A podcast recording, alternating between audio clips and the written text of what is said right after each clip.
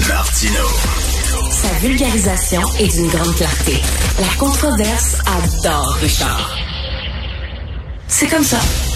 Alors, on sait que François Legault, hein, euh, on dit, euh, il écoute pas personne, euh, il est arrogant. Fait que là, il a dit, non, non, non, regardez la preuve que j'écoute, je vais passer un chef après l'autre, les chefs des partis d'opposition, puis je vais m'asseoir avec eux, puis je vais les écouter, puis on va discuter. Donc, il a rencontré Gabriel Nadeau-Dubois. Et Éric Duhem, hier, on va en parler avec le chef du Parti conservateur du Québec, Éric Duhem, et je le tutoie, je le rappelle, parce qu'on se connaît, Éric et moi, puis on se tutoie en privé, puis ça serait bizarre de lui dire vous au micro. Salut, Éric. Salut Richard. Est-ce que euh, tu t'es dit, mon Dieu, j'existe, mon Dieu, mon parti existe, les gens qui ont voté pour moi existent parce que soudainement, euh, le premier ministre euh, m'adresse la parole? Mais ben, c'est sûr que ça envoie ce message-là parce que depuis l'élection, hein, on sait que le Parti conservateur qui avait le droit de tenir des points de presse à l'Assemblée nationale, qui avait le droit de, qui avait des bureaux, qui avait, qui étaient invités quand il y avait des huis clos, on a perdu tous nos privilèges après avoir obtenu l'appui de 13% des Québécois. Euh, ce qui est totalement contradictoire. Mais euh, je note que là, cette semaine, M. Legault rencontre quatre chefs de l'opposition. Euh, il nous a inclus là-dedans. Donc, c'est un changement de ton que je, je, je note, puis je, je trouve que c'est bienvenu. Et j'espère maintenant qu'il va, euh, pas juste quand ça fait son affaire dans son bureau, nous recevoir, mais qu'il va reconnaître qu'un Québécois sur sept, un Québécois sur huit, euh, ça représente beaucoup de monde en démocratie, puis ça serait important qu'il soit qu'il puisse entrer dans la maison du peuple. Là, sa euh, tournée, sa tournée des chefs de l'opposition, est-ce que c'est une opération un peu pour montrer, regardez comment je suis un gars qui est à l'écoute. C'est pas vrai que j'écoute pas personne. Ce que j'ai aimé hier, c'est qu'on se l'est dit en partant. Euh, la réunion a commencé comme ça, en se disant, regarde, on ne sera pas d'accord, on est des adversaires politiques, on n'est pas ici pour faire plaisir à l'autre, puis pour l'aider. On est ici parce que les Québécois veulent qu'on travaille ensemble. On est ici parce qu'il y a 60% des Québécois qui ont voté contre l'actuel gouvernement, même s'il y a une super majorité au Parlement. Euh, donc, c'est on est là pour ça.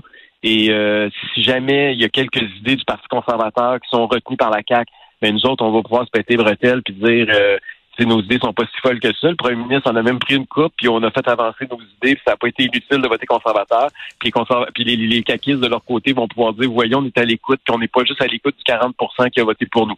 Fait que ça a parti comme ça. Ça, c'était la base de la discussion. Euh, les cartes étaient mises sur table avant même qu'on parle d'un seul sujet.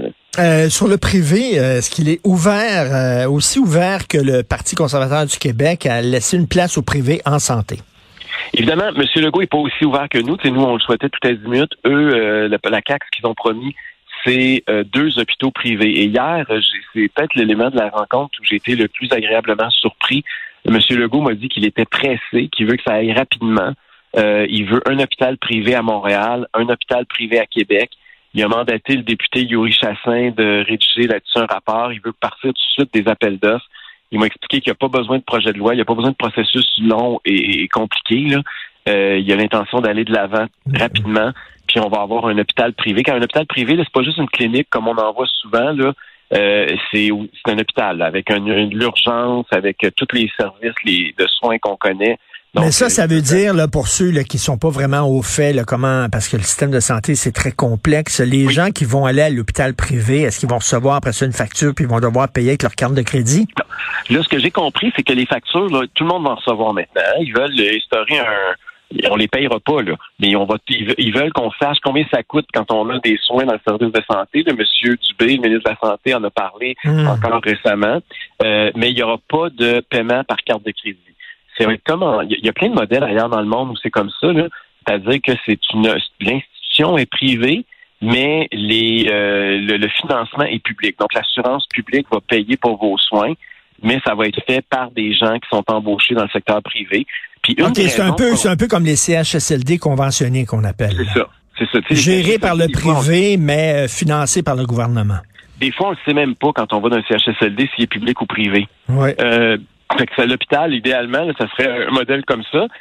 Puis une des raisons qui, euh, qui pousse vers ça, c'est que tu sais comment moi, comment il y a de syndicats, puis comment c'est compliqué, puis comment il manque de souplesse dans nos dans nos euh, hôpitaux. Là. Euh, le secteur privé aurait pas besoin, évidemment, de respecter toute la lourdeur syndicale qu'on retrouve euh, du côté public. Et, et, ça mettrait une pression sur le privé, le public parce qu'il serait obligé d'offrir des soins mmh. d'aussi bonne qualité, aussi, aussi peu cher ça, permettrait, aussi, même aux infirmières, c'est quand tu as deux employeurs, là, puis tu écœuré de faire du temps supplémentaire obligatoire ou tu écœuré que ton employeur te traite comme de la merde, ben d'avoir un, un choix, d'avoir de la concurrence pour des employeurs ça peut aussi être bénéfique. Mais, mais, mais Eric, moi, moi, c'est de la musique à mes oreilles parce que euh, oui, l'ouverture au privé, bien sûr. Le, problème, c'est que tu le sais, on a une, pénurie de main-d'œuvre épouvantable. Ça réglera rien. Au contraire, ça va accentuer le problème parce que plus d'hôpitaux, tout ça, il y a peut-être des infirmières qui vont s'en aller dans le privé, puis il y aura pas plus d'infirmières. Là, il va y avoir rien que plus d'hôpitaux qui vont se partager les infirmières qui sont là. là. C'est une bonne, une bonne question. Il y, a, deux, il y a deux réponses qu'on peut donner à ça. La première, c'est que il y a combien de personnes qui ont quitté le régime public ou qui veulent même plus aller étudier euh, dans des en, en, en, comme en soins infirmiers par exemple parce qu'ils voient que le système est complètement bouché puis qu'ils n'ont pas envie de faire du temps supplémentaire obligatoire puis d'être perquisitionnés parce que c'est quasiment comme ça qu'on les qu'on les traite. Euh, ça c'est la première affaire. La deuxième c'est que si ils augmentent l'efficacité des soins. Euh, ça veut dire si on est capable de faire plus avec moins, autrement dit, ben tout le monde gagne. Là. Euh, donc l'idée, c'est de dire, regarde, est-ce qu'on peut réduire les coûts, offrir des meilleurs soins, puis avoir une concurrence? Je veux dire, les monopoles publics, ça a toujours été un fiasco. C'est pas juste en matière de santé. Là. Euh, la, si, les restaurants demain matin, on les nationalisait, ça devenait un monopole public, je vous dis tout de suite, ça coûterait deux fois plus cher, ça serait pas mangeable. et, c'est c'est comme ça, la nature de la bête fait que ça devient toujours des espèces de monstres bureaucratiques qui pensent à eux-mêmes puis qui se soucient plus du patient ou du, euh, ou du client. Et, et c'est pour ça qu'on veut instaurer un système parallèle public-privé. Puis en passant, comme ça se fait à peu près dans partout dans le monde, même les systèmes les plus performants au monde, en Europe, tous les bons systèmes, que ce soit ben en oui, c'est mix. En, France, c'est un système mix. Ben oui. Fait qu'à un moment donné, il faut arrêter la ben diabolisation du système privé. Là. Euh, il faut il faut commencer quelque part. je trouve que bon, ils veulent y aller lentement, c'est correct d'être prudent, là, mais les deux hôpitaux, euh, j'ai hâte de voir s'ils vont le faire. Parce que Richard, moi j'étais un ancien ABKIS. Je me souviens quand on a fusionné avec la CAC, François Legault nous avait dit oui, oui, oui, on va faire ça, du privé en santé, on va avoir des projets pilotes. Il avait même dit que c'était à Québec qui commencerait son projet pilote. Ça fait 10 ou 12 ans, il n'a jamais reparlé de ben, il reste, il reste plus rien de la, de la DQ à la CAC. Là. Ils l'ont, ben, ils ont avalé la DQ, ils l'ont digéré, puis ils l'ont, euh, ils l'ont évacué totalement. Euh, il y a même pas s'est ramassé chez nous. oui. Euh, Éric, j'imagine que tu as aussi parlé de l'exploitation des ressources naturelles. C'est cher à ton parti, c'est cher à toi. Euh, est-ce que vous entendez un peu, là, toi et ben, François Legault là-dessus? Oui, il y, a des, il y a des points de convergence puis des points de divergence sur cet enjeu-là. Euh, Premièrement, c'est peut-être économiquement parlant l'enjeu le plus important pour les prochaines années au Québec. C'est pour ça que je vois que les autres partis veulent faire une espèce de débat national. Il y a différentes ils proposent différentes euh, façons de faire. Là. Moi, j'ai pas de problème n'importe laquelle, en autant qu'on ait un gros débat, parce que c'est un enjeu extraordinairement important.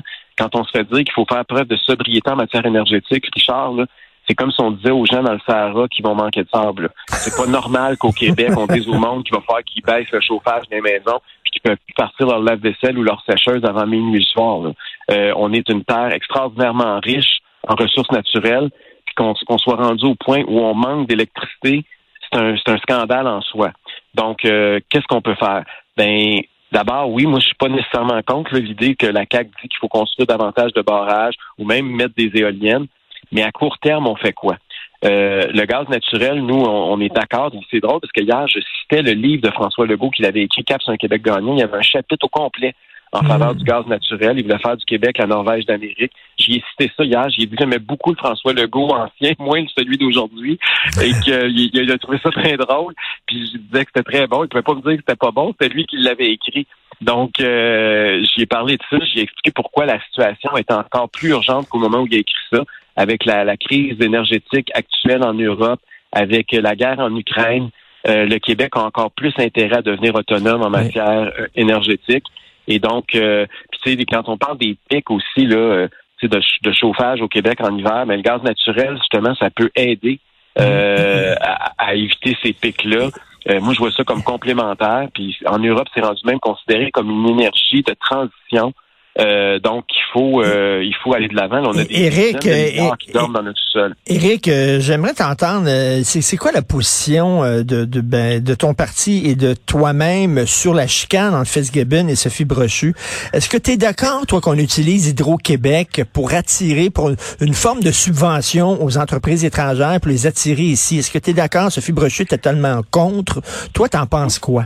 Ben, D'abord, je veux pas trop me prononcer sur les personnalités parce que la vérité, honnêtement, de Richard, on le sait pas. Mhm. Euh, tu sais, Sophie Brochu, d'après moi, elle dit pas tout, là, quand elle dit qu'elle part parce qu'elle elle a l'impression que c'est bien accompli. On a beaucoup de doutes, on pense tous qu'elle et M. Fitzgibbon se sont grimpés du chignon, mais on, on- présentement, on n'a pas sa version, en tout cas, je, je, je pense pas qu'on a sa version intégrale, disons. OK. Euh, pour ce qui est de, de la question plus précise là, sur les subventions aux entreprises via des baisses de tarifs, Oui. euh, ça, c'est un problème. Puis j'en ai parlé avec le premier ministre hier. Nous, on est contre ça. On pense pas que c'est à l'État de choisir des gagnants puis des perdants puis d'avantager des multinationales. Euh, c'est pas normal que des multinationales payent moins que des Québécois pour de l'électricité. Mhm. Euh, Il y a quelque chose de scandaleux là-dedans. Le premier ministre hier, puis ça, je sais pas s'il l'a dit publiquement, mais il m'a dit quelque chose de très intéressant. Il m'a dit que là, il y avait des euh, des renouvellements d'entente avec Hydro-Québec, avec des grandes entreprises, et que euh, il faut se poser la question est-ce qu'on a intérêt à continuer ça? Parce que il peut pas Hmm. dire en même temps qu'on manque d'énergie d'un bar puis continuer à vendre à, à rabais notre énergie de l'autre Ben côté. oui. C'est totalement contradictoire. Ben, totalement. Donc, euh, là, hier, il m'a dit qu'il y avait certains contrats qu'ils vont devoir revoir. J'ai demandé s'il me parlait des alumineries. Il n'a pas voulu me donner c'était qui les contrats, mais moi, je soupçonne qu'il s'agit de certaines alumineries au Québec, parce que tu sais que les alumineries ont des taux capotés. Là. Euh, ils ont des ententes, c'est souvent des ententes confidentielles, c'est ça le problème. hein. Ça, c'est l'autre affaire. C'est c'est notre argent, c'est notre, c'est supposé appartenir aux Québécois, Hydro-Québec, mais on ne connaît pas les, euh, le prix qui vendent Hmm. notre électricité à certaines entreprises. Euh, fait que, tu sais, même Sophie Brochkan qui a dit la part du Dolorama, là, euh, on ne sait même pas si c'est vrai ou pas parce qu'on n'est pas de le mesurer parce qu'il y y a une partie qui est pas euh, qui est pas publique. Et- fait que Non, non, ça a dû être un échange très intéressant. Moi, je trouve ça très dommage que euh, le Parti conservateur du Québec ne soit pas présent à l'Assemblée nationale pour poser des questions, talonner euh, le premier ministre et la CAQ. Mais bon, vous allez le faire quand même. Et euh, d'ailleurs, en terminant, il y a un sondage Abacus qui place les conservateurs fédéraux en avance, quatre points devant les libéraux. Est-ce que ça te tenterait de faire le saut au fédéral et de devenir ministre euh, avec euh, Poilièvre, euh, Éric Duhem? Ben, moi, d'abord, moi, je suis membre du Parti conservateur du Canada. Pierre Poliev, c'est quelqu'un que je connais depuis plus de 20 ans. C'est quelqu'un que je considère comme un ami. Je vais voter pour le Parti conservateur du Canada. J'espère qu'il va battre le gouvernement de Justin Trudeau actuellement à Ottawa. Cela étant dit, moi, j'ai choisi d'investir le Parti conservateur du Québec quand je me suis présenté à cette direction il y a deux ans pour un mandat de huit ans. Mon conjoint puis moi, on s'est dit, on consacre dix ans au Parti conservateur du Québec. On embarque là-dedans. Euh, j'ai juste deux ans de fête, donc il m'en reste encore huit à faire. Ma priorité, c'est de, c'est de battre François Legault, pas aller me battre à Ottawa. Euh, je pense qu'on a encore beaucoup de chemin à faire. Regarde, on a, on a fait un grand bout de chemin dans la dernière, dans la dernière année et demie. On est passé de 1 à 13 mais on a encore bien du chemin à faire, bien des croûtes à manger, puis j'ai l'intention de rester où je suis. Euh, tu, tu connais Poilièvre, dis-le-moi donc. Dis c'est vrai qu'il a rencontré Geneviève Guilbeault? La misère à croire ça. Écoute, moi, je l'ai rencontré. Moi, je vais te dire franchement, moi, je l'ai rencontré avant Noël. J'étais allé à son bureau à Ottawa. Euh, puis je crois, Pierre, quand il dit que c'est pas vrai qu'il les a rencontrés, euh, ça serait trop grave si c'était s'il les avait rencontrés puis là. Moi, je suis convaincu qu'il dit la vérité. Je, je ne crois pas qu'il a rencontré Geneviève Guilbeault ou Éric Girard. OK. Ben, merci beaucoup, euh, Éric. Toujours un plaisir Toujours de te parler. On se reparlera. Merci. Éric. Duhem, chef du Parti conservateur du Québec. Salut.